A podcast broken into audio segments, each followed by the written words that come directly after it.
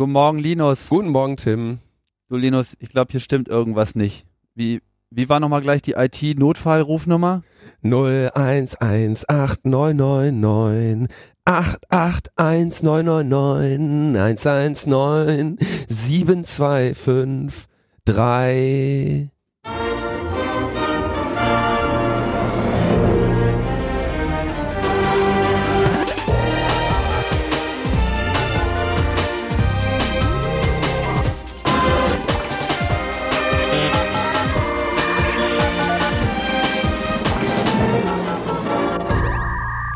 Logbuch Netzpolitik Nummer 313 vom 27. September 2019. Das ist ein Freitag und da sitzen wir hier früh morgens, wie wir es gewohnt sind. Und ich habe die Nummer nicht parat. Aber das war ja, ähm, Einfach. das war ja eigentlich relativ einfach zu merken. Ja. 0118999 88199 9119725. das war falsch. Was? Aber egal. Die habe ich mir falsch gemerkt. Ja. Oh Gott, was mache ich denn da Relativ jetzt? einfach. 0118999 88199 119 725 Ja, also an 3 deiner, an, deiner, an deiner Rhythmik muss man nochmal arbeiten. Wie auch immer, wir haben äh, jetzt durchgestellt und äh, wo komme ich denn raus? ähm, bei der IT-Notfallnummer. Da musst du so. so, also da musst du natürlich auch sofort wissen, was du dann sagst. Ja. Was denn? Erste, ja, erste Frage ist, wer meldet? Ja. Welches IT-System ist betroffen? Mhm. Ja. Mein Telefon. Okay, äh, Telefon. Mhm. Gut. Welch, äh, wie haben Sie mit dem IT-System gearbeitet? Ich habe versucht, es einzuschalten.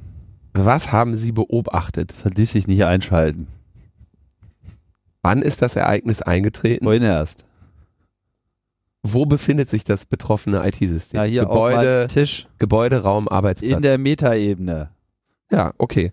Dann haben wir das jetzt, haben wir den IT-Notfall aufgenommen. Jetzt ist Was soll ich wichtig, denn jetzt ja, machen? genau, jetzt ist wichtig, Sie müssen Welches die weitere- Verhalten soll ich an den Tag legen? genau die weitere Arbeit am IT-System bitte einstellen, Aha. deine Beobachtungen dokumentieren Ja, ich mache gleich einen Podcast dazu.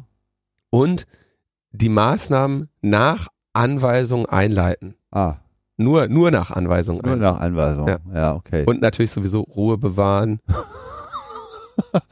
Lieber einmal mehr als einmal zu wenig anrufen. Ja, das hat das BSI allen Ernstes.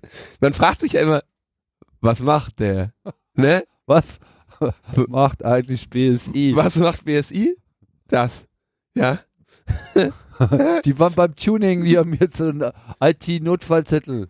Also ich muss dazu darauf aufmerksam gemacht hat mich gestern André Lampe, der ja auch wahrscheinlich als Podcaster vielen bekannt ist.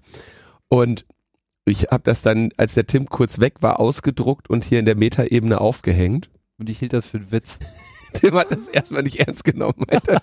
Dachte, Du hast den- den Scheiß schon wieder her. Zeit. Sagte mal, er ist so überbeschäftigt, aber jetzt setzt er sich wieder und malt so einen IT-Notfallzettel. Und da, das, also das war so authentisch lustig, dass ich mir dachte so, ja, ja, auf so, auf sowas läuft es irgendwann vielleicht dann doch nochmal hinaus. Es kam, es kam dann noch natürlich äh, sofort eine Korrektur, weil dann natürlich, der kann ja, also die IT-Notfallnummer, die muss man selber eintragen.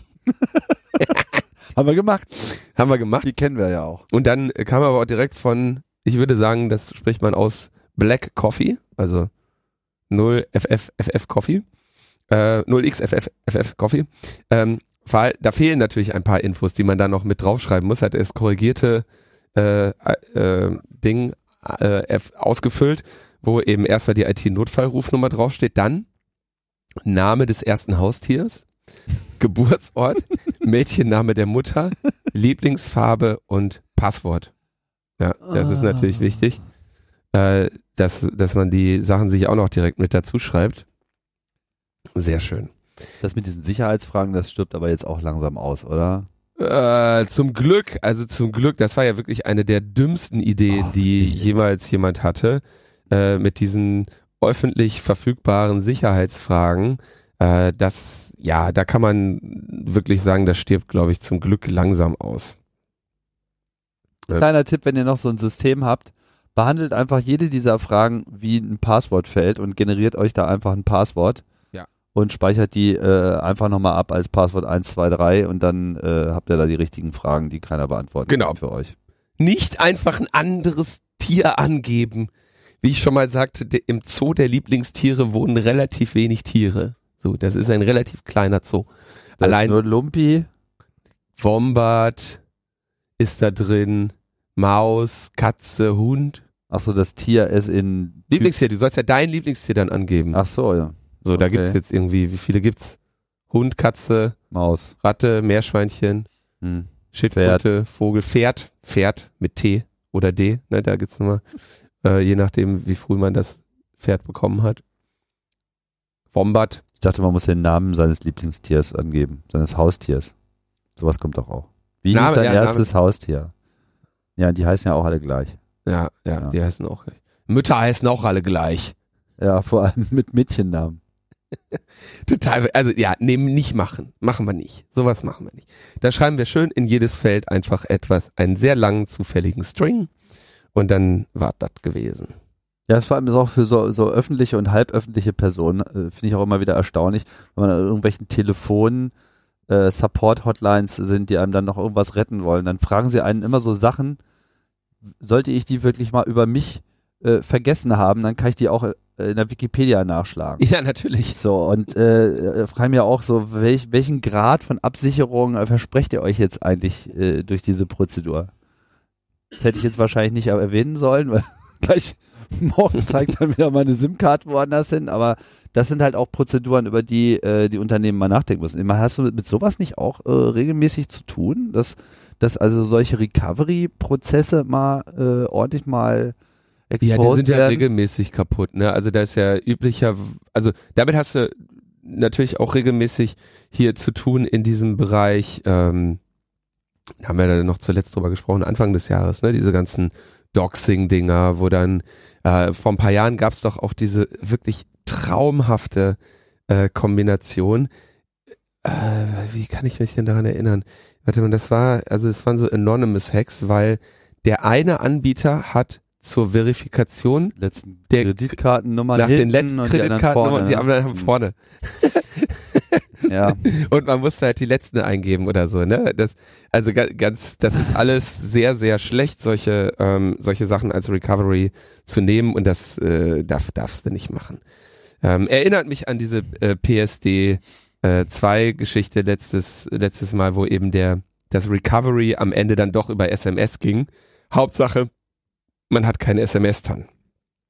Äh, womit wir auch beim Feedback wären. aber ich kann jetzt, ich kann jetzt, äh, Dorothee Bär hat gerade gesagt, ich kann jetzt mit meinem iPhone, kann ich jetzt auch meinen Personalausweis schön mit äh, NFC auslesen und äh, super Gibt's jetzt online die Ausweis-App? Ich habe gestern Ja, versucht, die gibt's. runterzuladen, da war sie noch nicht da. gibt's. Gibt's jetzt? Ja.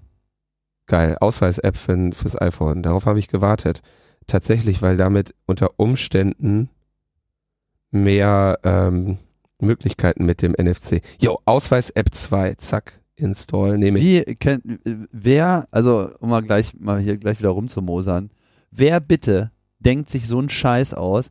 Ihr macht da so eine offizielle App zum Auslesen des Perso. Und wieso heißt das Ding Ausweis App 2? Warum 2? Die erste ist ja, Warum App? Warum überhaupt? Warum, warum beschreibt ihr nicht einfach das, was es tut? Ja. das schön, viel schöner ist tatsächlich, wenn du, ähm, wenn du, als ich das gestern noch im App Store gesucht habe, dann die anderen Empfehlungen, die du dafür kriegst, ist Cam Scanner, Mobile Scanner, ja, OCR Export, dann pa Passport Photo ist irgendwie eine App, die darauf achtet, dass das Bild biometrisch ist.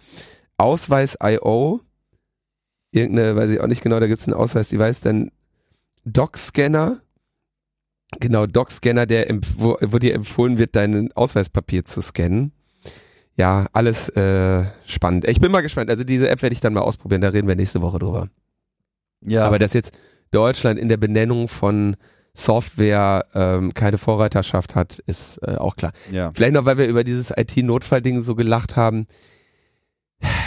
Das Ding ist wahrscheinlich, dass das in einigen Unternehmen nicht unbedingt eine schlechte Sache wäre, um sie aufzuhängen. Ich meine, das Ding, was Unternehmen seit Wenn Jahren. eine Telefonnummer eingetragen wird. wenn eine Telefonnummer eingetragen ist, ja. Ja. ich sehe das schon bei einigen, die dann deine E-Mail-Adresse eingetragen haben oder so. Aber natürlich, es ist einfach eine etwas, was gerade Unternehmen Probleme macht, sind hauptsächlich Ransomware-Sachen. Und da ist natürlich zu melden, so ich habe hier einen IT-Notfall. Ich bin mal gespannt, wie viele Anrufe da dann eingehen.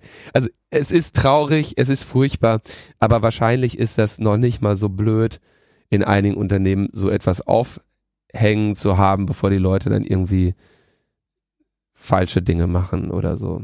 Ja. Ja, und auch noch so ein Zettel für alle anderen Sachen, die einem so im Unternehmen auch üblicherweise passieren kann. Unfreundliche Kollegen, irgendwie böse Chefs. Ja. Einfach auch eine entsprechende Notfallnummer. Bullen. Ja. Wir können ja auch hier Metaebene, nur Notfallrufnummer. Podcast war zu langweilig. Haben wir doch. Wir haben, äh, wir haben ja eine. Lud nicht eine schnell genug runter. du du magst das ja nicht so, aber wir haben ja die. Äh, Oh nee, jetzt nicht wieder das Ding. Bitte. okay, ja, gut. Feedback kommt. Gut. Also Feedback. Ähm, äh, etwas mehr Feedback diesmal. Christian, Frage an Linus. Wieso sollte eine App installiert auf einem Smartphone sicherer sein als der Zugriff per Webbrowser auf einem gepatchten PC?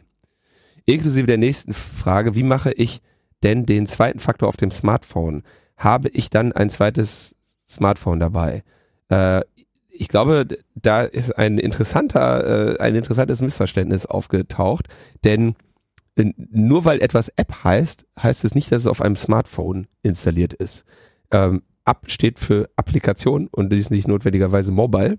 Und selbstverständlich benutze ich keine Mobile-Apps für Wobei App auch, auch nicht heißt, dass es sich nicht dann doch wieder um eine Webanwendung handelt. Das So. kann, da, da kommen wir als nächstes zu. Aber ja, nee, ich habe tatsächlich, ich habe irgendwie auf meinem Handy so eine Finanzen-App installiert, die habe ich aber nie fertig gefüllt mit Daten.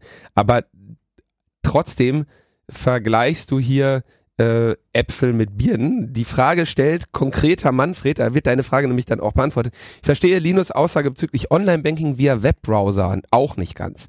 Gibt es außer ist bäh macht man nicht noch andere Gründe, Gründe, die dagegen sprechen? Ja, denn primär die Angriffsfläche deines Webbrowsers. Der Webbrowser hat irgendwelche Plugin, der hat äh, Skriptsprachen wie JavaScript und bei einer Applikation, ja, habe ich zumindest nicht die Sorge, dass wenn mir jemand Geld überweist mit Verwendungszweck eines JavaScriptes, dass mein verrückter Browser die dann irgendwie ausführt. Abgesehen davon ist das Kernproblem bei den meisten ähm, irgendwie Angriffen im Web, die mit Geld zu tun haben, Phishing. Und genau dieses Problem hast du nicht mehr, wenn du ähm, mit einer Banking-App arbeitest. Ja, dass irgendwie Leute, dass dir eine andere Oberfläche vorgetäuscht wird, dass du auf einer anderen Seite bist, dass du ihr, wenn das nicht deine normalen Arbeitsflüsse sind, dich in irgendwelchen komischen, obskuren Webseiten einzuloggen, dann verringerst du dieses Problem auch aus Sicherheitsperspektive. Der, Ähm, der Grund ist einfach schlicht, das Web bringt halt sein User-Interface immer, immer noch mit und die App hat es Hat halt es. auf dem äh. Gerät. Außerdem sind natürlich, ist das Web einfach auch ähm, quasi nochmal so ein OS zusätzlich obendrauf und das macht die Sache einfach nicht einfacher. Ich würde gerne noch kurz äh, was ausführen zu diesen Phishing-Sachen. Ähm, ein beliebtes Beispiel oder eine beliebte Cover-Story für Phishing-Angriffe ist zum Beispiel zu sagen, ähm, du musst dein Passwort ändern. Ja, klicke hier, um dein Passwort zu ändern. Und ich mache ja, äh, weil ich im Bereich der IT-Sicherheit tätig bin, durchaus öfter mal solche äh, Probeangriffe in dem Bereich und so. Und das, was am stärksten in Unternehmen die Wahrscheinlichkeit senkt, dass die Leute auf solche Phishing-Angriffe reinfallen, ist tatsächlich, wenn die Passworterneuerungsroutine sich nicht über eine Webseite abdeckt, weil die Leute nicht trainiert werden, in Webseiten solche Sachen einzutippen. Ja, es ist eine ganz einfache Frage von, ähm, welche Gewohnheiten haben die Menschen im Umgang mit dieser, äh, mit dieser kritischen Aufgabe? Ja, sie, trainiert man denen an, die ganze Zeit Passwörter in Weboberflächen einzutippen? Oder trainiert man das denen ab? Und das ist äh, ein ganz klarer Grund, lieber solche Banking-Apps zu nutzen, damit man sich nicht daran gewöhnt, irgendwie finanzielle, finanziell relevante Daten in irgendwelche Browser einzutippen. Außerdem hast du eine stabile Oberfläche über verschiedene Konten und auch so Sachen wie Backups. Weißt du, ich meine, wenn du guck dir mal an, wie lange dir diese Web-Oberfläche noch deine Kontoauszüge bereitstellt oder deine deine Daten, die da irgendwie drin sind. Das ist also irgendwie alles äußerst windiges Wetter, wenn das irgendwie in einem Browser betrieben wird. Die App hat eine sehr viel geringere Angriffsoberfläche, ja, ähm, und äh, gleichzeitig ist das inhomogener, ja, also Phishing-Angriffe auf Sparkasse bin ich immun gegen, wenn ich, sobald ich eine andere Oberfläche benutze, ähm, irgendwelche, diese ganzen Oberflächen, äh, Angriffsoberflächen, Browser, Skriptsprachen und so, haben diese Apps alle nicht und es gibt unterschiedliche Apps. Das heißt, aus meiner Tätig, aus meiner Bank kann ich auf die App geschlossen werden. Während in umgekehrten Fällen das natürlich schon getan werden kann, wenn und? ich die Web-Oberfläche. Ähm, Darf ich noch was anfügen? Ja, selbstverständlich. Und äh, ich glaube, das hatten wir aber auch erwähnt. Ähm, App heißt dann auch in der Regel, wenn es sich halt nicht um so eine bekloppte App handelt, die letzten Endes auch nichts anderes als ein Webbrowser in Disguise ist. Das ja, ja, ja oft, ne, dass das so eine so eine macht dann ein Webview auf und dann, dann, dann, dann kriegst du letztlich auch nur eine Webseite. Das kriegst du von deiner Bank, ja.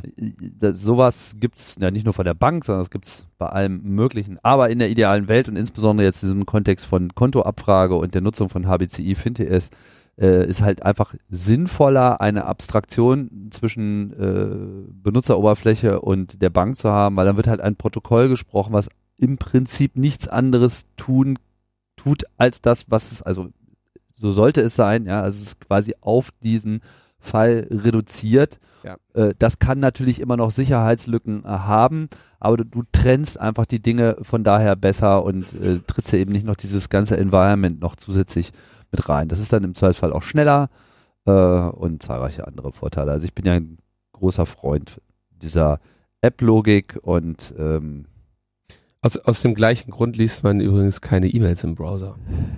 Ja. Weil du eben in deinem äh, Mail-Client sagen kannst, wir machen hier mal kein JavaScript, wir machen hier mal kein HTML, wir wollen hier Text durch die Gegend schicken und wir gehen einfach mal mit dem flammenden Schwert durch den durch den Teil, mit dem diese E-Mail überhaupt noch interagiert, wie viel Komplexität in ihrer Darstellung äh, Anwendung findet. Und irgendwie Webbrowser, Webbrowser, Webbrowser sind ähm, inzwischen so komplex wie Betriebssysteme vor zehn Jahren waren. Ja, ähm, das also. Dann gab es insgesamt allgemeine Kommentare irgendwie zur technischen Sicherheit, Smartphone, Desktop oder sonst was.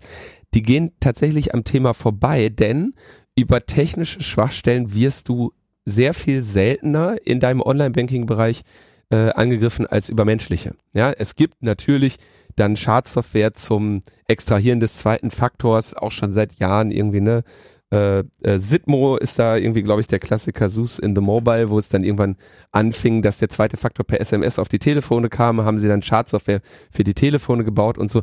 Aber letztendlich, so wie die, der größere Teil der Leute verliert seine Kohle durch menschliche Fehler im Umgang mit irgendwelchen Weboberflächen. Und diesen, dieses Problem kann man, dem Problem kann man versuchen zu entgehen. Dann kommt noch ein Kommentar von Frau Christine, die sagt, ich habe kein Smartphone. und spähe bei äh, meinem Einkonto jetzt vor dem Problem, dass, dass sie nicht in der Lage ist, einen zweiten Faktor zu generieren, weil das alles nur noch mit irgendwelchen Apps funktioniert. Sie versucht jetzt, hat sich überlegt, sie könnte vielleicht irgendwie einen Smartphone-Emulator auf ihrem Computer benutzen, um darauf dann irgendwie diese TAN-App auszuführen. Wenn die TAN-App irgendwie halbwegs ordentlich gebaut ist, dann wird die sich genau weigern, auf, Emul auf, auf einem Emulator zu, zu laufen. Da sind also, das ist der Haupt, Sicherheitsfaktor dieser Apps ist, sich gegen irgendwie geroutete Umgebung und sonstiges zu, äh, zu wehren. Ich bin auf jeden Fall sehr gespannt. Äh, Trolli Schmidtlauch empfahl dir dann ja, du wirst halt einen Hardware-TAN-Generator brauchen. Irgendwie so einen, wo du halt eine Gerät, Chipkarte. Chip-TAN, Lesegerät oder sowas, ne? Das nervt natürlich auch, weil das hat man im Zweifelsfall immer nicht dabei. Ja, ist nicht dabei, aber gut, ähm, dabei ist jetzt eine Sache. Nur das Problem ist, sie hat jetzt ein Vereinskonto, dafür gibt's keine EC-Karte.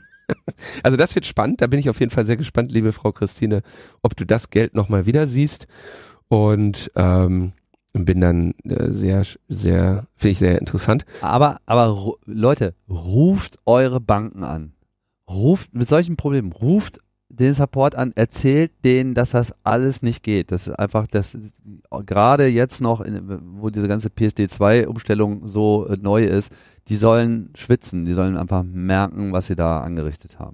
Was übrigens äh, wurde dann auch noch kommentiert, wir hätten äh, unsere Kritik richte sich gegen die PSD2. Ähm, das tut sie nicht. Unsere Kritik richtet sich primär dagegen, dass jede Bank die PSD2 jetzt anders interpretiert hat und versucht hat, irgendetwas anders umzusetzen. Es wäre durchaus begrüßenswert, wenn die jetzt beispielsweise einen einheitlichen Standard für Second Factor Apps hätten. Von mir aus könnte diese eine App, in der ich dann alle meine Bankentanz sammle nach einem standardisierten Verfahren auch noch einmal passwortgeschützt sein. Ist alles in Ordnung, aber ich kann nicht zum Abruf von vier oder fünf Konten mit vier oder fünf unterschiedlichen Apps äh, interagieren, die auf ganz unterschiedlichen Wegen und Voraussetzungen mir irgendwie diese verfluchten Tanz äh, zur Verfügung stellen. Und, und vor allem, da müsste man noch nicht mal was neu erfinden. Das gibt es seit Jahren. Heißt OTP, ja. Müsste, also tatsächlich äh, müsstest du das ein bisschen erweitern, weil die PSD2 schreibt vor, dass die TAN dynamisch generiert ist und für diesen Vorgang und One-Time-Password ist einfach nur immer ein One-Time-Password. Ja? Okay. Also, aber daran angelehnt könnte man sehr schöne, intelligente Optionen machen, die wenigstens einfach vereinheitlicht sind. Ja, und jetzt, wie gesagt, mit tausend Apps zu jonglieren, geht gar nicht. Geht gar nicht. Und äh, da muss ich, da muss ich was ändern. Und fragte noch Tobias, äh, ihr sagt, äh, er setzt, er, sei, er setzt, dass die Leute Webseiten nutzen, ja, sind wir. Und dass man mehrere Konten haben sollte. Während ersteres irgendwo logisch ist, äh, frage ich mich, worin die Begründung für mehrere Konten liegt. Interessante Vermutung, Sicherheit, wenn eine Bank gehackt wird. Nein, also ganz ehrlich, wenn eine Bank, Bank gehackt wird, kriegt ihr eh euer Geld zurück. Ja, es gibt ganz wenige Fälle, das haben wir hier auch, äh, glaube ich, damals behandelt. Es gibt eigentlich nur ein Sicherheitsverfahren, bei dem ihr die Schuld tragt, wenn äh, eine Transaktion ausgelöst wird. Und das ist diese Chip-TAN-Verfahren, weil ihr da eben spezifisch die Transaktion freigebt, wenn ihr das tut und damit im Prinzip eine äh, ausgeschlossen ist, dass irgendwelche Man in the Middle, Machine in the Middle Angriffe funktionieren, weil ihr am Ende auf diesem TAN-Generator noch einmal spezifisch steht in ähm, und der ist ja eine getrennte Hardware, wo dann eben draufsteht, hier, du überweist jetzt 10.000 Euro auf die Seychellen, wenn du diesen Code eingibst. Und damit, da gibt es eben ein Urteil, wo eine äh, ich glaube, das war damals eine Anwaltskanzlei, äh, um Geld erleichtert wurde und gesagt wurde, dieses Sicherheitsverfahren kann nur bei menschlichem Fehler ähm, ausgehebelt werden. Und aus diesem Grunde ist die Bank hier nicht haftend. Was ja auch zu dem Punkt geführt hat, dass ich immer dazu rate, das unsicherste TAN-Verfahren zu wählen, um im Zweifelsfall vor Gericht ähm, mit der Unsicherheit des TAN-Verfahrens argumentieren zu können, was eben bei sichereren TAN-Verfahren nicht mehr so einfach der Fall ist. Und das wird mit der PSD 2 sich jetzt eben auch verschieben. Da werden wir auch neue Rechtsprechung im Zweifelsfall bekommen. Aber bei der Verwendung mehrerer Konten geht es nicht darum, dass ich jetzt das Geld verteile auf verschiedene Banken in der Hoffnung, dass nur dass äh, einige davon nur gehackt werden. Das spielt erst ab Beträgen von 100.000 Euro eine Rolle ähm, im Rahmen der Einlagensicherung. Das habt ihr ja sicherlich alles gelesen, als ihr euer Konto eröffnet habt, dass ihr pro Bank nur für 100.000 Euro Sicherheit und Garantie habt. Die restlichen 500.000, 600.000 Euro, die sind halt dann irgendwie im Risiko. Was? Dann muss ich ja nochmal zehn Konten aufmachen. schwierig, schwierig, schwierig. Ne? Deswegen Aktien kaufen, Tim, da äh, kriegst das Geld auch so schnell weg. Ähm, Manche haben sich auch gewundert, warum, warum man überhaupt mehrere Konten hat. Ich ja. habe da äh, jetzt auch Mittwoch in der Freakshow schon mal äh, Stellung zugenommen, vielleicht kurz nochmal zusammengefasst. Genau. Betrifft natürlich nicht alle Leute, aber es gibt insbesondere bei den Leuten, die selbstständig sind, natürlich erhöhte ähm, also viele Gründe. Erstmal willst du privat von geschäftlichen trennen, dann musst du auch geschäftlich unter Umständen mehrere Dinge äh, trennen.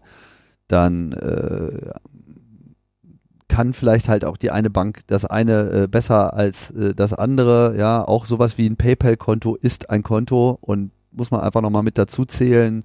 Äh, Gerade im ganzen Online-Wesen gibt's ja nochmal so diverse Mittelsmänner, die halt manchmal einfach die bessere Lösung sind für eine bestimmte Anwendung. Also äh, das wird eher der Normalfall sein. Also allein als Privatperson würde ich immer mindestens zu zwei Konten raten. Tagesgeldkonto, Girokonto, weil du natürlich mit Hilfe des Girokontos mit einem durch mit einem was weiß ich Geldeingang, der dann in der Regel monatlich ist, wenn wir jetzt von einer nicht selbstständigen Person reden, da hast du natürlich irgendwie deinen Budget des Monats ganz gut im Blick, kannst den Rest abführen auf ein Tagesgeldkonto und hast eine saubere Trennung zwischen, was habe ich er, an Erspartem und wie sieht dieser Monat gerade aus, ne? Muss ich den äh, enger schnallen oder so, ne? Also einfach auch um eine Übersicht zu halten, willst ja mehrere Konten haben und nicht irgendwie dein gesamtes Vermögen auch auf, bei, auf einem Konto haben, von dem aus du dann irgendwie agierst. Auch bei selbstständigen Thema mit irgendwie Umsatzsteuer zurücklegen und so weiter. Also es gibt einfach viele Gründe und das äh, ist auch einfach die Regel.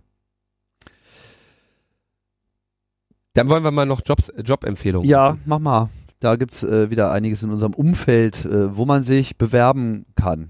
Unter anderem bei der Neub. Neub. None of Your, None of your Business. Ah.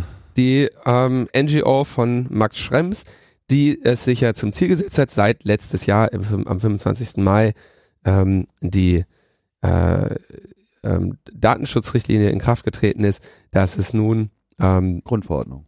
Datenschutzgrundverordnung, genau, ähm, den Artikel 80 gibt, der eben Aktion, also quasi rechtliche Klagen aus der Zivilgesellschaft vorsieht, um äh, Strafen herbeizuführen und das baut ja Neub auf, quasi als äh, NGO, die das strategisch tut, um damit der, den Datenschutz zu erreichen, der von der GDPR, General Data Protection Regulation, ähm, ge geplant ist. Ja? Also strategisches Vorgehen im Datenschutzbereich auf juristischer, aber natürlich auch technischer Weise und deswegen suchen sie einmal äh, Softwareentwicklerinnen für Legal Tech, ja, durchaus kein uninteressanter Bereich. Äh, auch wenn ihr euch dann irgendwann mal aus dem NGO-Bereich wegorientieren wollt, seid ihr wahrscheinlich mit Legal Tech in einem interessanten Feld, wo es wenig Expertise gibt und wahrscheinlich breite Märkte. Und sie suchen Mid-Level und Senior ähm, Lawyers, also äh, Juristinnen. So Mid-Level ist dann ab drei Jahren, Senior ist ab sechs Jahren Erfahrung und ähm, da haben wir Links zu den Jobausschreibungen in den Show Notes und weil wir dann gerade eh schon in Österreich, weil ich schon mal im österreichischen Internet unterwegs war, habe ich direkt noch geguckt, ob Epicenter gerade Leute sucht. Epicenter sucht ähm, zehn Stunden die Woche auf geringfügiger Basis eine Publikationsassistenz äh, für ein Sachbuch. Äh, also äh, klingt ja auch nach einer netten Aufgabe, da mal irgendwie ein Buch ähm, zu publizieren, herauszugeben und da irgendwie daran beteiligt zu sein mit einer flexiblen Arbeitszeit. Ähm, könnte man also als Nebenjob oder einen kleinen ehrenamtlichen Job fast sehen. Na, mit zehn Stunden die Woche ist schon Nebenjob. Ehrenamtlich suchen sie außerdem noch äh, Grafikerinnen und Webdesignerinnen. Da gibt's also auch nochmal viel zu tun in Wien, wo ihr gerade äh, euch mh, hm, orientieren könntet. Schön. So, dann kommen wir zu den, zu den Nachrichten der Woche. Ähm, ich weiß gar nicht, ob die jetzt so gut sortiert sind. Wir gehen sie mal durch. Also erstmal, im März 2018 hat Facebook ja angefangen mit einer Untersuchung, nachdem diese ganze Cambridge Analytica Skandal diskutiert wurde und haben gesagt, okay, wir müssen jetzt mal gucken, was wir hier, was es noch so für Apps gibt, versuchen wir doch mal herauszufinden, was die Apps, die wir da irgendwie in unserem Facebook zulassen, ähm, tun. Und jetzt haben sie festgestellt, dass sie äh, insgesamt in, im Zuge dieser Untersuchung 69.000 Apps suspendiert haben. Äh, die größt, der größere Teil dieser 69.000 Apps wurde dann beendet, nennen sie das, weil sie nicht mit der Facebook-Kooperation, mit der Facebook Untersuchung kooperiert haben. Also die Entwickler haben sich nie gemeldet. 10.000 wurden gefleckt als potenziell persönliche Daten einer nicht akzeptablen Nutzung unterziehend. Und ähm, ja, das fand ich auf jeden Fall sehr interessant. Und äh, jetzt sagen sie, dass sie mit ungefähr 400 Entwicklern Probleme haben. Ähm, das verstehe ich irgendwie. Ähm, also sie, sie sagen, sie haben mit 400 Entwicklern Probleme und im August 2018 haben sie noch von 400 Apps gesprochen. Ja, also August 2018 war jetzt Zwischenstand 400 Apps, jetzt sind wir bei 69.000. Na, die haben wahrscheinlich dieselbe App unter 1000 Namen drin und äh, das kann vielleicht auch unterwegs. sein. Ähm, äh, genau, sie sagen also vier, diese zehntausende Apps gehen auf 400 Entwickler zurück, die im Zweifelsfall für mehrere Kundinnen und Kunden die gleich ähnliche Apps gebaut haben, Testversionen gebaut haben und so weiter, die also teilweise auch nicht deployed waren. Aber ja, es gibt auf jeden Fall irgendwie 400 Entwickler-Accounts bei Facebook, die insgesamt bis mehrere 10.000 Apps da rausgeballert haben, die alle irgendwie eure persönlichen Daten extrahieren oder komischer, verdächtiger Nutzung zuführen.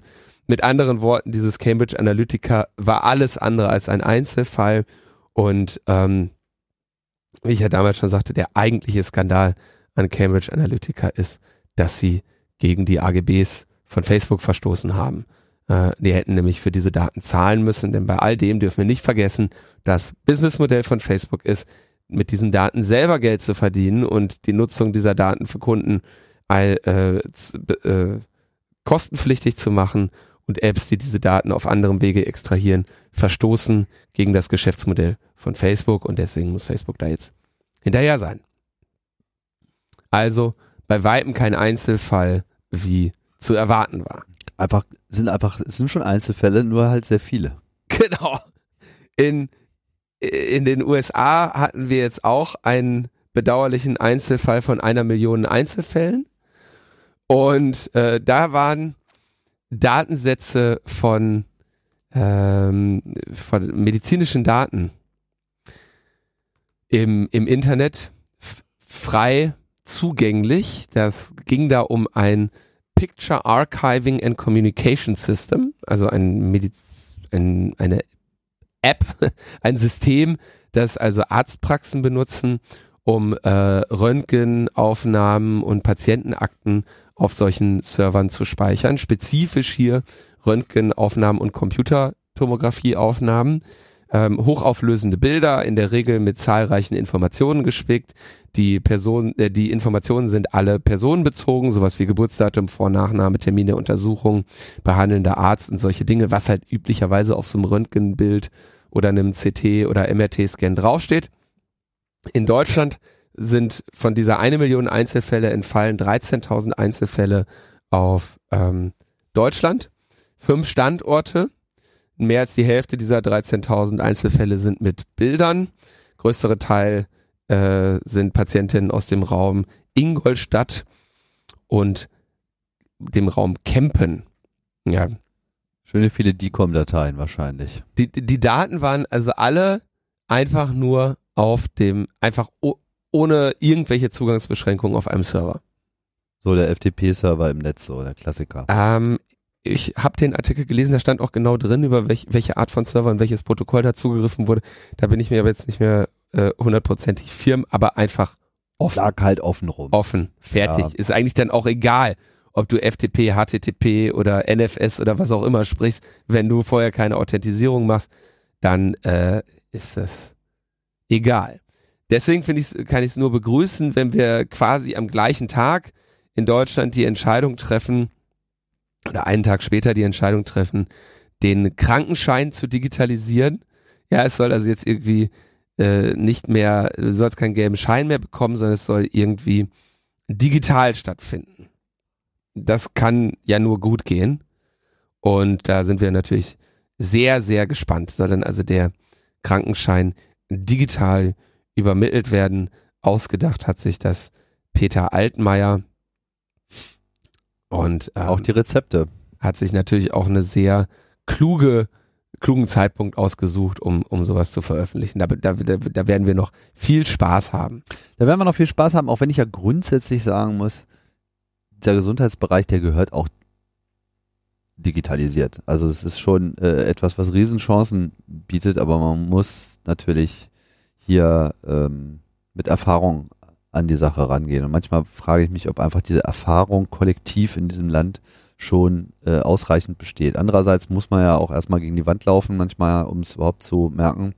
Dementsprechend Derartige Software-Ideen in Deutschland, diese ganzen Großprojekte, ja, die werden fehlt. alle vor die Wand gefahren, weil sie zu, zu, zu, zu Schrott diskutiert werden.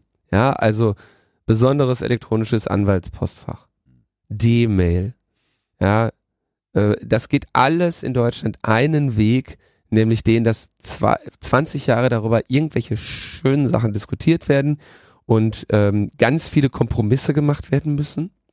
Und dann gilt eben, wie ich schon so oft sagte, Kompromiss, Kompromiss, Kompromiss, Compromise. Und dann steht das Ding brach dort.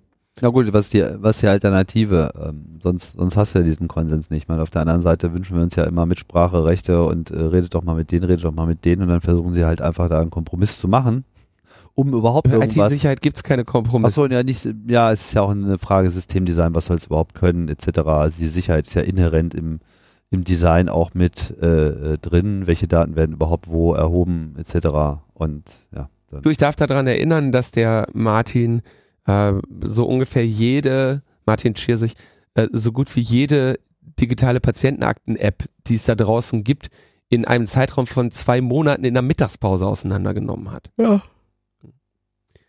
Aber es gibt die gute Nachricht. Ach, es, was? es gibt eine gute, Gute Nachricht. Nachricht. Haben wir eigentlich einen Jingle für gute Nachrichten? Nee, ja. kann, kann, kann jetzt ja mal jemand machen. ja. Die, die gute Nachricht. Äh, es gibt die gute Nachricht. In Dänemark wurden 32 Fehlurteile aufgehoben, die Menschen in den Knast geschickt haben aufgrund von Ergebnissen der Vorratsdatenspeicherung. Also 32 Menschen sind jetzt aus dem Knast gelassen worden, weil sie zu Unrecht verurteilt waren aufgrund von Dat äh, Vorratsdatenspeicherungsdaten. Und zwar äh, findet in Dänemark gerade eine Review von 10.700 Kriminalfällen statt, die sie neu aufrollen müssen, weil sie festgestellt haben, dass die Geolokationsdaten, die sie aus ihrer Vorratsdatenspeicherung holen, nicht korrekt sind. Gibt es nämlich bestimmte Glitches in der Software, die diese Daten, die Rohdaten, die von den äh, Cell Tower äh, Locations kommen, fehlerhaft in GPS-Daten übersetzt. Und das hat eben zur Folge, dass bestimmte Daten ausgelassen wurden in der Konversion, also in der Übertragung von Cell- Cell-ID und äh, sonstigen Werten in Geolokationsdaten. Das heißt, nur Teile der Daten wurden in das endgültige Datenset aufgenommen und die Lokationsdaten, die aus, dem, aus dieser VDS herausfallen, sind unvollständig. Das ist jetzt erstmal schön für die 32 Menschen, die unschuldig verurteilt waren. Ja, jetzt gibt's aber noch den umgekehrten Fehler, den sie auch noch finden müssen, nämlich Freispr Freisprüche oder Ausschlüsse von verdächtigen Personen aufgrund fehlerhafter Daten. Wir haben jetzt nur den einen, den, den einen Fehler. Ja, und jetzt müssen wir den anderen Fehler finden. Die müssen also jetzt mal mindestens 32 Leute wieder einknasten. Für die ist das eine schlechte Nachricht, ja. Und ähm, mal schauen, was es da sonst noch für, für Fehlurteile oder eingestellte Verfahren gab, weil sie, weil sie irgendwie Verdächtige äh, aus dem aus dem Fokus genommen haben, weil sie aufgrund ihrer tollen Vorratsdatenspeicherung äh, nicht quasi nicht mehr verdächtig waren oder ein Alibi hatten oder sonstiges. Geil, habt ihr gut gemacht. Wobei es ja jetzt hier sich einfach um schlecht erhobene ähm, Indizien oder Beweise handelt und nicht per se eine Eigenschaft von Vorratsdatenspeicherung. Eine Eigenschaft der Software, die dafür genutzt wurde, Ja. was gleichermaßen, also ist ein Implementierungsproblem. Ja, die haben der sie haben halt gesagt, okay, wir entnehmen die Geolokationsdaten, haben sich irgendeine Software dafür schreiben lassen und die Software hat einen Fehler. Das ist halt mal echt, wenn dein Bug, der Leute kann ja viel, kann viel bringt, kaputt, ja. aber wenn der für 32 Leute in den Knast gehen, unschuldig, dann hast du echt einen scheiß Bug. so.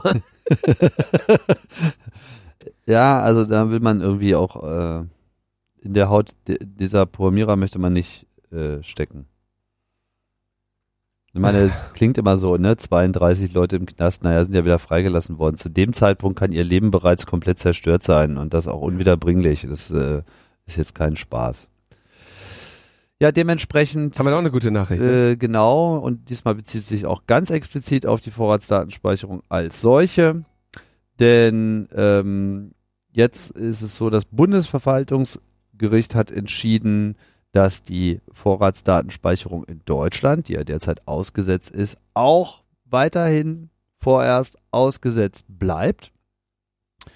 Denn äh, es hat beschlossen, zwei Klagen, die hier äh, vorgebracht wurden gegen die Vorratsdatenspeicherung, an den EuGH weiterzuleiten. Man kennt ja diesen Mechanismus, der EuGH reißt Dinge nicht an sich, sondern es wird eben von hohen Gerichten in den Mitgliedsländern der Europäischen Union an den EuGH zur Klärung im Kontext der europäischen, auf europäischer Ebene geltenden Gesetze und Regelungen und der Verfassung ähm, jetzt habe ich meinen Satz äh, verspult, also die nationalen Gerichte leiten das an den EuGH weiter, damit er das prüfen kann.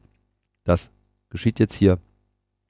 Dementsprechend bleibt die Vorratsdatenspeicherung ähm, ausgesetzt. Um mal das vielleicht ein bisschen zu kontextualisieren, wir haben ja einen schönen Bericht dazu bei Netzpolitik.org und ich habe mir mal kurz diese kleine Timeline, die da auch in einem Absatz drin war, nochmal rausgefriemelt, um das einfach auch nochmal sacken zu lassen. 2007 haben wir in Deutschland das erste Vorratsdatenspeicherungsgesetz erhalten. Das wurde dann 2010 vom Bundesverfassungsgericht gekippt. Geht so nicht. 2014 kippt dann der EuGH auch noch die äh, dem zugrunde liegende EU-Richtlinie, äh, woraufhin ein Jahr später die GroKo meint, oh geil, dann machen wir doch gleich mal ein neues Vorratsdatenspeicherungsgesetz. Warum auch immer. Das dann äh, wieder unter Feuer gerät. Einerseits, weil dagegen geklagt wird, äh, andererseits, weil auch das äh, EuGH diverse Vorratsdatenspeicherungsgesetze in äh, diversen europäischen Mitgliedsländern moniert. Da bin ich mir jetzt gerade nicht ganz so sicher, ob sie auch das in Deutschland moniert haben. Auf jeden Fall äh, haben sie da einen Rundumschlag gemacht. Und 2017 ist dann auch die erste Klage, nämlich von SpaceNet, dann auch äh, entsprechend gewonnen worden, woraufhin die Bundesnetzagentur die Speicherpflicht für dieses zweite VDS-Gesetz ausgesetzt hat. Derzeit klagt auch noch die Telekom gegen die Speicherpflicht an sich. Das wird gerade verhandelt. Mit anderen Worten, da ist so schnell nicht damit zu rechnen, dass hier äh, viel Bewegung in die Sache reinkommt. Kann eher noch jetzt sein, dass der EuGH nochmal über diese VDS-Klagen befindet und äh, vorerst also keine Vorratsdatenspeicherung. Yay. Kommen wir doch erstmal nicht in den Knast. Nicht so schnell zumindest. Weißt du, wer auch nicht in den Knast gekommen ist? Na? Also die Leute, die Renate Künast im Internet beleidigen. Denn da haben jetzt die Drecksfotzenrichter ein geisteskrankes Urteil gegen die Renate Künast gefällt, das Justitia wie eine Schlampe aussehen lässt, die auf den Sondermüll gehört. So schreibt es der Postillon. Ja? Und das ist wirklich echt irre. Die hat, also sie wurde als äh, Stück Scheiße beschimpft, als Drecksfotze und ähm, hat dann dagegen, äh, hat diese Urheber dieser äh, Beleidigungen äh, angezeigt und hat das irgendwie dann vor Gericht gebracht und ein Berliner Gericht hat dann eben gesagt, ja, das wären also schon zulässige Meinungsäußerungen und Auseinandersetzungen in der Sache.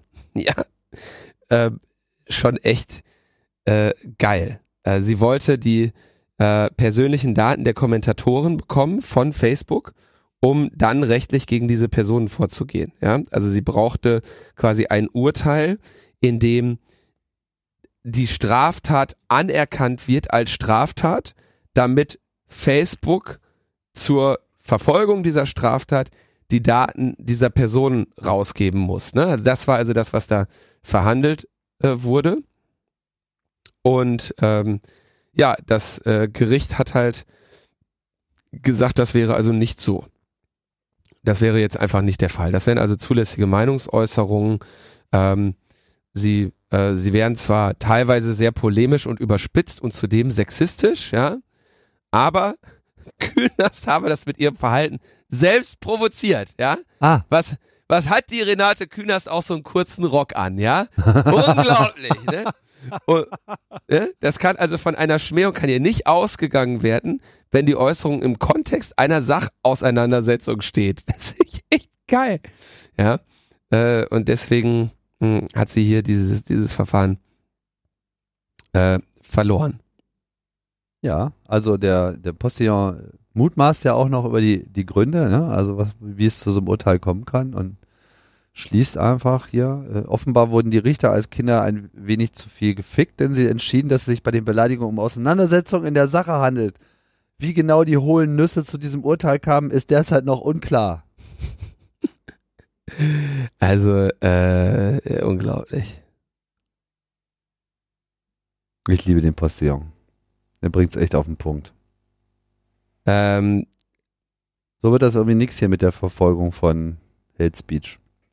Ja, also es geht irgendwie, es ging in der Auseinandersetzung darum, dass Renate Künast 1986 in Berliner Abgeordnetenhaus gab es eine Diskussion, äh, wo sie irgendwie in den Zusammenhang gesagt hat g- zum Thema Sex mit Kindern äh, gesagt hat, wenn keine Gewalt im Spiel ist und das haben die dann quasi die Richter gesagt, als naja, das ist ja dann auch sehr provokativ und ist ja im sexuellen Bereich. Also wenn man im, über den sexuellen Bereich redet, dann ist es ja auch eine Sachauseinandersetzung, als äh, Drecksfotze oder Schlampe äh, bezeichnet zu werden. ja, das ist schon wirklich sehr, ähm, sehr Fragwürdig. interessant, ja. Was erlaube Netzwerkdurchsetzungsgesetz, ja, das äh, finde ich schon sehr interessant. Also ich kann mir schwer vorstellen, dass das, ähm, dass das Bestand haben wird und äh, ja, das ist schon, Wird kassiert. da würde ich erwarten. Würde ich erwarten. Na, wir haben ja andere Gesetze, die sind besser gemacht da. Ja, nee, die Gesetze sind sehr gut gemacht. Was wir ja wissen ist, ähm, also die äh, EU-Urheberrechtsrichtlinie, die ja jetzt ähm, verabschiedet wurde und deswegen, weil sie eine Richtlinie ist, jetzt in nationales Gesetz überführt äh, werden muss und zwar bis zum Ende der Umsetzungsfrist am 7. Juni 2021.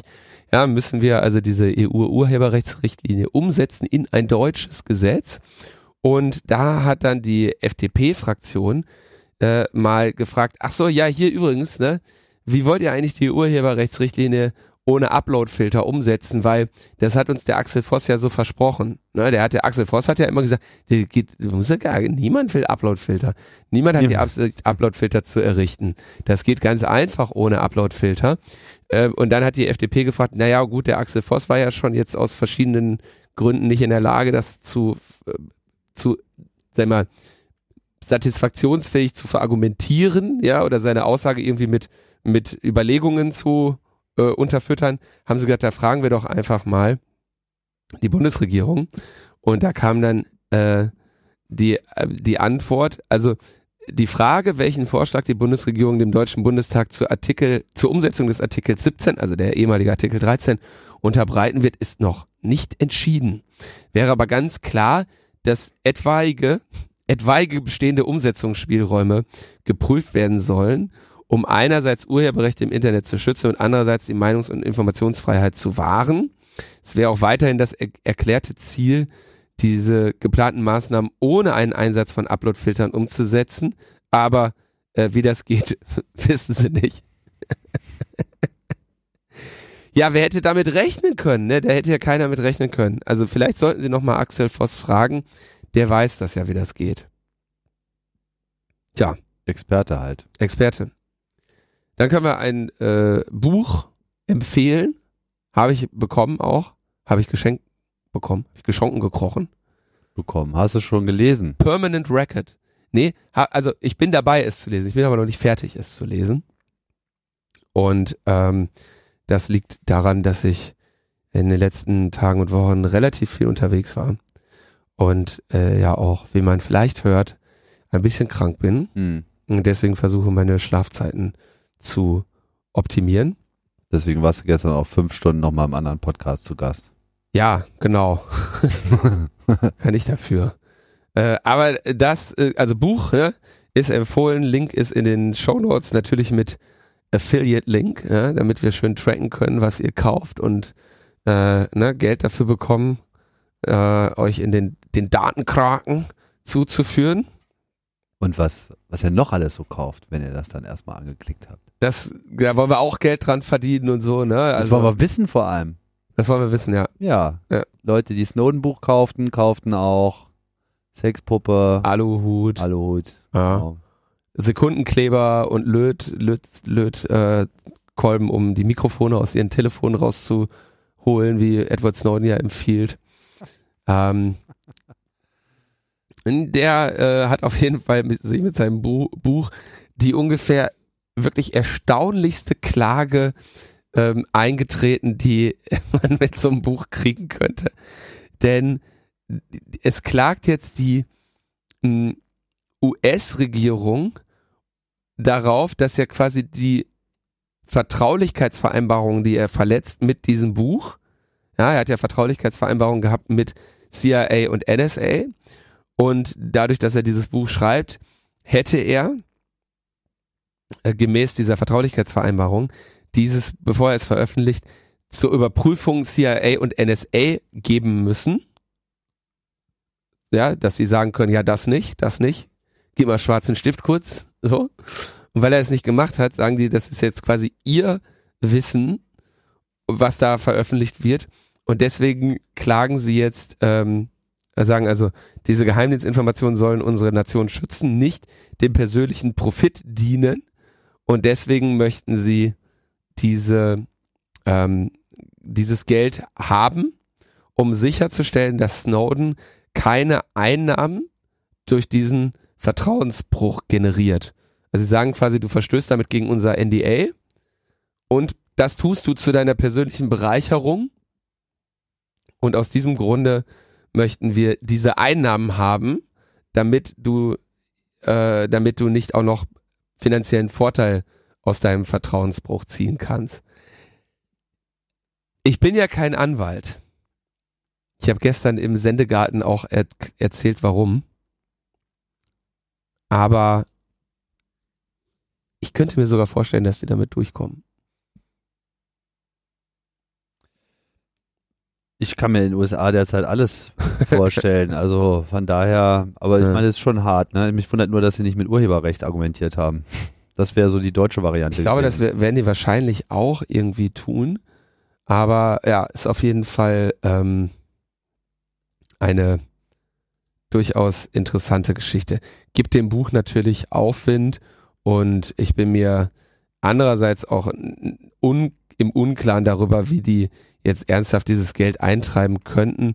Ich könnte mir vorstellen, dass sie das, wenn es da ein Urteil gibt, allenfalls ähm, über die äh, in, für die für den Erlös in den USA, wo natürlich der größte Du Teil des schickst Erlöses alle zu Amazon jetzt mit deinem Link.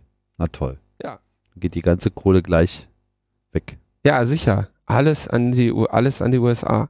Am Ende wollen die dann auch noch die Affiliate-Kohle haben. Meinst du, die verklagen uns dann auch noch? Kommt doch. Kommt ja, doch. auf jeden Fall ein, ein schöner, äh, eine schöne Werbung nochmal für dieses Buch. Markus Beckedahl hat schon gelesen, hatte eine, ähm, eine äh, Rezension dazu geschrieben. Mm, Ja. Ich bin mal gespannt. Ich werde es noch zu Ende lesen. Heute. So, was auch sehr gut ist, dass die äh, Bundesregierung jetzt die Weichen für die Tokenökonomie gestellt hat. Darauf habe ich Das gewartet. habe ich mir, ich habe die ganze Zeit, also wie ihr wisst, wir fordern ja seit längerem von der Bundesregierung, dass sie die Weichen für die Tokenökonomie stellt. Stellt sich nur die Frage, was zur Hölle ist eine Tokenökonomie? Das ist wirklich eine Frage. Trocken. Ja, das Ganze ist nämlich eine Strategie. Ja, hier werden nicht nur die Weichen gestellt, hier werden Strategien äh, in die Welt gelassen. Ganz konkret geht es um die Blockchain-Strategie der Bundesregierung.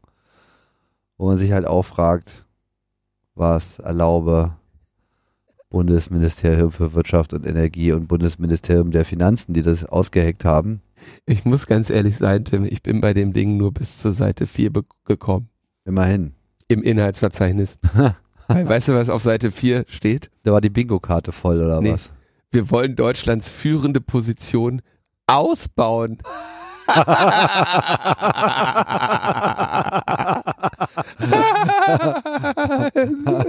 Der Witz. Mach mal, mach mal, mach mal.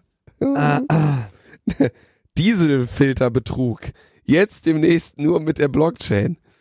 Ja, also hast du das. Na, da wird halt einfach jetzt Kohle in die Finanzindustrie reingegossen, damit sie da irgendwie die Kohle in irgendwelchen Projekten verbraten können und am Ende kommt da nichts bei raus. Aber sie haben jetzt davon gehört, dass Facebook das macht und dann müssen, muss ja irgendwie auch was getan werden auf äh, nationaler Ebene.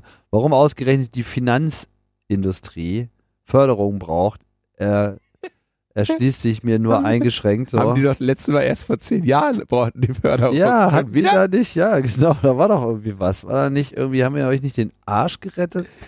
Ich finde das ähm, äußerst interessant. Also diese ganze, diese Blockchain-Hyperei. Das ist ja so. Die Blockchain ist eine Lösung für ein relativ spezifisches Problem. Und da immer wenn jemand eine Lösung für ein Problem findet, dann rennen alle los und wollen auch das Problem haben. Ja? Mhm.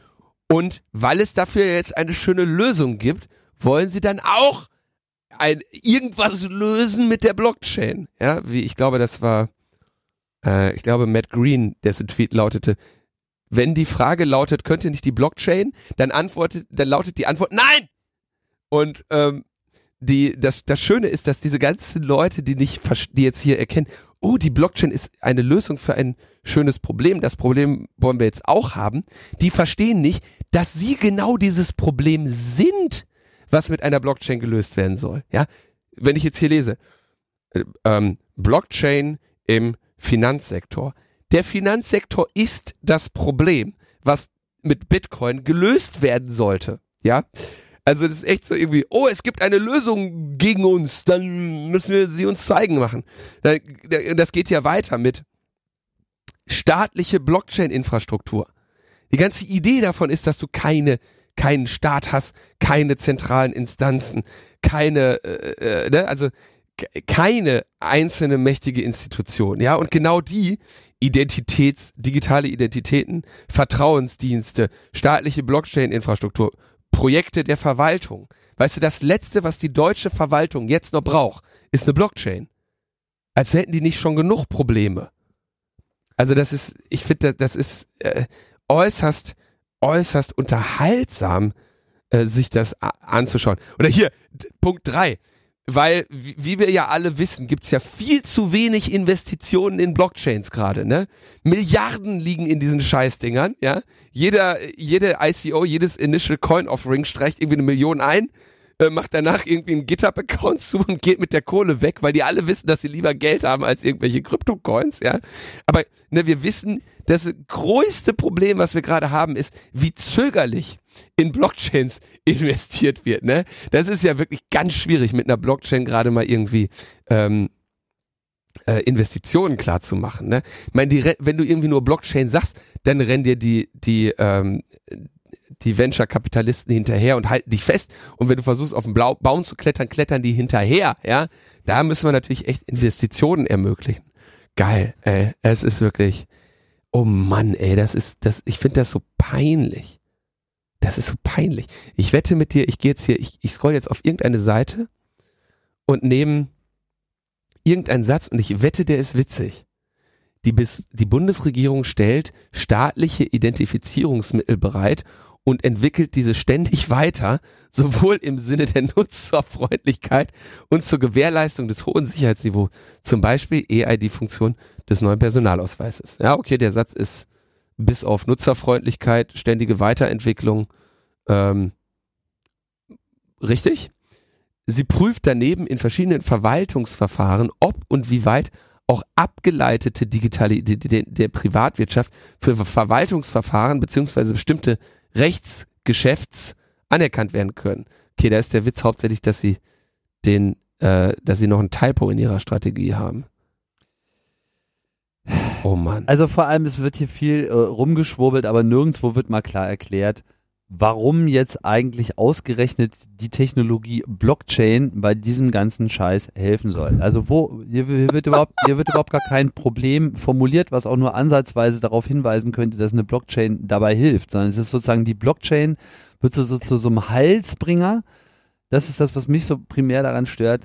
So, so ein Heilsbringer mit mit Blockchain wird alles gut, ne? Als ob man das nicht vorher auch machen kann. Und diese schöne Frage mit, brauchen wir eine Blockchain? Nein, ja, das ist ja auch so, die aller, letzten Endes ist eine Blockchain, um jetzt hier auch nicht mal zu kryptisch hö, zu reden, ist, ist eine Datenbank. Ja, ist eine Datenbank. Und äh, da, da, stehen Daten drin und Datenbanken gibt's auch schon seit 30, 40 Jahren. Das ist nicht, nichts Neues. Jeder von uns hat irgendwie welche auf seinem Rechner. Es gibt ohne Ende Datenbanken in verschiedenen Ausrichtungen und Optimierungen. Und manche sind optimiert für schnell, für gleichzeitig, für viel oder eine Kombination daraus. Es gibt für alles mögliche Datenbanken. Eine Blockchain ist eine Datenbank, die explizit für es gibt keinen zentralen Vertrauensort gebaut ist. Das ist das Kernproblem, was hier gelöst werden soll und das ist mit Einschränkungen auch gelungen. Nur dieses Problem haben halt nicht viele sondern es haben halt eigentlich nur ja, Bitcoins, also Kryptowährungen, die versuchen, ohne eine Bankeninfrastruktur in irgendeiner Form ihren Wert zu erhalten und du trotzdem eben dem Zustand dieser Datenbank vertrauen kannst. Das ist eigentlich alles. Mehr ist es nicht. Und daraus kann man nicht eine komplette Strategie für den Staat machen. Für was? Was ist das Problem? Was, was, was, was wollt ihr lösen? Wie soll eure Verwaltung besser werden durch eine Blockchain? Das kann einem keiner erklären. Das ist wirklich es ist Büchen. Wenn du eine zentrale Institution bist, wie eine Bank oder eine Regierung, dann lautet Next Level Blockchain lautet Datenbank. Mach eine Datenbank, du bist eine zentrale Institution. Deswegen machst du eine Datenbank und nicht eine Blockchain. Aber, ne, zum Glück, ich meine, der Sätze, Tim, die Bundesregierung pilotiert Blockchain-basierte digitale Identitäten. Sie wird prüfen, ob diese Blockchain-basierten digitalen Identitäten einen klaren Mehrwert gegenüber bestehenden Lösungen versprechen und ob sie so gestaltet werden können, dass sie datenschutzrechtlichen Vorgaben gerecht werden. Hierbei werden auch geeignete weitere Anwendungen evaluiert. Grundsätzlich wird für die Umsetzung und Weiterentwicklung digitaler Identitäten das Prinzip der Identitätssicherheit und der Technologieneutralität vertreten. Ich fasse zusammen, wir prüfen, wir gucken mal, wir evaluieren mal, wir schauen mal, wir machen mal ein Labor. Das ist keine das Strategie. Ist, das ist keine Strategie und es ist vor allem auch am Ende, kann ich dir auch sagen, was bei diesen ganzen äh, Prüfungen rauskommt. Ja, geht nicht. Zu teuer oder gibt billigere Lösungen. Können wir nicht. Einfache Lösungen, die schon seit 20 Jahren existieren, brauchen wir alles nicht. Ich will ja überhaupt nicht behaupten, dass nicht eine Blockchain irgendwo, auch im Finanzsektor, durchaus eine sinnvolle Geschichte sein kann, um ein bestimmtes Teilproblem zu lösen. Wir hatten ja hier diese Diskussion über Facebook Libra, auch da kommt eine Blockchain zum Einsatz in einem kleinen Rahmen, um die Teilnehmer eines kleinen Marktes, nämlich der Unternehmen, die sich dieses Libra-Konsortiums äh, angeschlossen haben, äh, sozusagen das Vertrauen unter denen herzustellen. Weil du da halt auch das Problem hast, du hast halt keine zentrale Instanz, sondern da sitzen halt 20 Teilnehmer äh, herum, wollen irgendwie Geld austauschen, wollen sich sicher sein, dass, dass das immer stimmt. Da macht eine Blockchain Sinn, ne? weil es ein kleiner Kreis ist von Leuten, die sich eigentlich nicht vertrauen. Aber dafür braucht man auch keine Blockchain-Strategie der Bundesregierung. Braucht man einfach nicht. Das ist einfach, dann, dann programmiert man das und dann, dann hat man das und dann läuft das und dann geht das. Ich meine, das ist jetzt auch alles zehn Jahre her. Das ist jetzt irgendwie. Das Schöne neu. ist eigentlich, ich kann mir auch genau vorstellen, wie sowas passiert ist. Da ist wahrscheinlich in irgendeiner, äh, in irgendeiner Pressekonferenz, in irgendeiner kleinen Anfrage, hat mal irgendjemand gesagt, liebe Bundesregierung, habt ihr eigentlich irgendeine Strategie des Umganges damit? Und dann haben die gesagt, lecko funny. Haben wir nicht. Wir brauchen eine Blockchain-Strategie. Was ist denn los? Ich meine, klar, braucht jeder. Jeder braucht eine Blockchain-Strategie. Ich habe auch eine Blockchain-Strategie. Weiträumig meiden. So, aber der, die, ähm, die, jeder braucht eine, jeder braucht eine Blockchain-Strategie. Ja, wir, haben wir eigentlich eine Blockchain-Strategie hier bei Logbuch Politik? Ja, klar. Nächstes Mal nicht mehr drüber Nee, reden. nee, unsere Blockchain-Strategie ist ganz einfach. Hodel. Hodel. Nee, du musst hodeln. Hodeln. Was war das denn nochmal? Hodeln? Kennst du das nicht? Doch, aber ich hab's nicht parat. Äh, oh, jetzt muss ich einen Witz erklären. Kennst du nicht Hodling? Mein Holding, also dass du die, dass du die Bit Bitcoins behältst und nicht verkaufst, Ach so. äh, weil du äh, natürlich für the long game drin bist. Da gibt's irgendeinen Typen, der irgendwann mal geschrieben hat, einem, einem Hodling. Hodling. Okay. Und deswegen ist unsere Blockchain-Strategie Hodling, ja. Wir geben die einfach nicht aus, weil die werden ja immer mehr wert. Unsere Bitcoins. Hodling, Hodling, Hodling. Ist natürlich dann auch tausend, die, die sich anbietenden Memes, ne? Okay. Hodeln, also du musst deine, du musst auf jeden Fall deine Bitcoins hodeln. Alles andere ist, Du, du hast Ist nicht ich, true. Ich, ich vermute halt einfach, du hast dein Hodel-Diplom schon längst gemacht. Äh, jetzt müssen wir hier Memes, Memes äh, noch mit in die Shownotes nehmen. Ja. So ist Das das. Hodeldiplom. Das Hodel-Diplom. Das war machen. Oder habe ich das, also ist das, das ist doch über, über, Du, das ist äh, gar nicht so schlecht ein Hodel-Diplom. Da hat man was, hat man was eigenes. Da steht man dann auch. Hodling is the best strategy. Schreibt sogar Forbes. Also aber Forbes ist auch wirklich ein, ein, ein for Bitcoin, Hodling is the best strategy with one big caveat. Ähm, ja, okay, da, da ist dann Hodling erklärt. Hodeling macht am meisten Hodling. Kaviar. Gibt es einen Wikipedia-Eintrag Natürlich gibt's den. für den Klarinettisten siehe Helmut Hödel. okay, gut. Hodling, Hodling, Hodling ist unsere Blockchain-Strategie. Okay. Lass uns äh, weitermachen. Denn jetzt kommen wir zu den Terminen.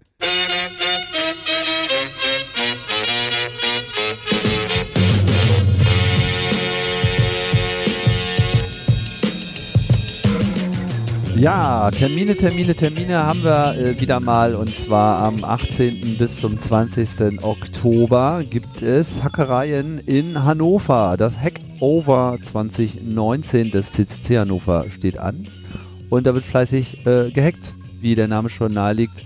Über das Wochenende, das Ganze findet statt in der Bürgerschule im Stadtteil Zentrum Nordstadt, Hannover.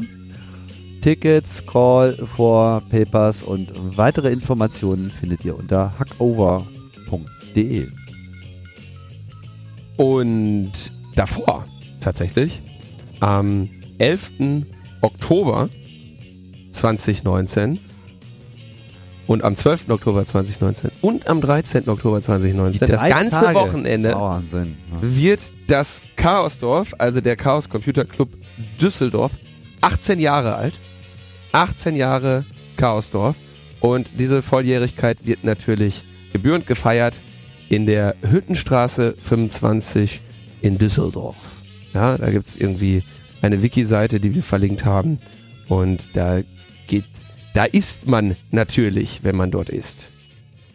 Verstehe. Gut, das äh, bringt uns ans äh, Ende der Sendung. Du hast noch ein paar Danksagungen. Genau, ich würde gerne danken. Nora, Christian, Jan, Felix, Robin, Björn und Lukas. Wie schön. Ja, möchte ich danken. Haben wir hier mitgemacht. Ist ja ganz schön lange her, dass wir das letzte Mal hier so eine Studiosendung gemacht haben, ne? Ja, aber suddenly a, wi- a wild summer appeared. Ja. Ja, und jetzt appeared auch schon wieder ein Wild Congress. Ne, das Mhm. hier. Ja, Ja, zeichnet sich ab. zeichnet sich ab am Horizont. Ja gut, aber da machen wir keine Bühnenshow. Nee, wahrscheinlich nicht. Nee, da hast du keine Zeit für. Ja, das Und ist, ist ja auch steht kein, leider zu erwarten, ja. kein, kein, kein Nerv. Nee, ähm, haben wir jetzt gemacht. Machen wir aber bestimmt äh, bald auch mal äh, wieder. Haben da schon mal drüber nachgedacht, wie wir das so ein bisschen besser organisiert bekommen. Aber jetzt versorgen wir euch erstmal wieder mit Updates. Wir haben viele, viele, viele Termine eingetragen, die wir gedenken, äh, halbwegs zu halten. Ja, wir haben äh, Termine durchgeplant jetzt. Also wir, wir sind, wir wollen jetzt uns wieder dem einwöchigen äh, Rhythmus äh, Widmen. opfern. Opfern, widmen. Da einsortieren. So, und damit wir es auch gut halten können, machen wir jetzt erstmal Schluss, Genau. damit die Sendung auch rauskommt. Ja. Leute, Genau. vielen Dank fürs Zuhören. Wir sprechen, hören uns dann nächste Woche wieder. Ciao, ciao. Has this ever happened to you?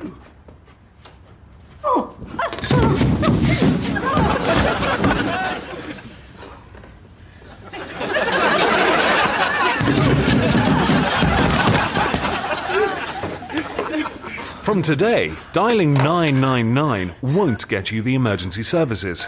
And that's not the only thing that's changing. Nicer ambulances, faster response times, and better looking drivers mean they're not just the emergency services, they're your emergency services. So, remember the new number.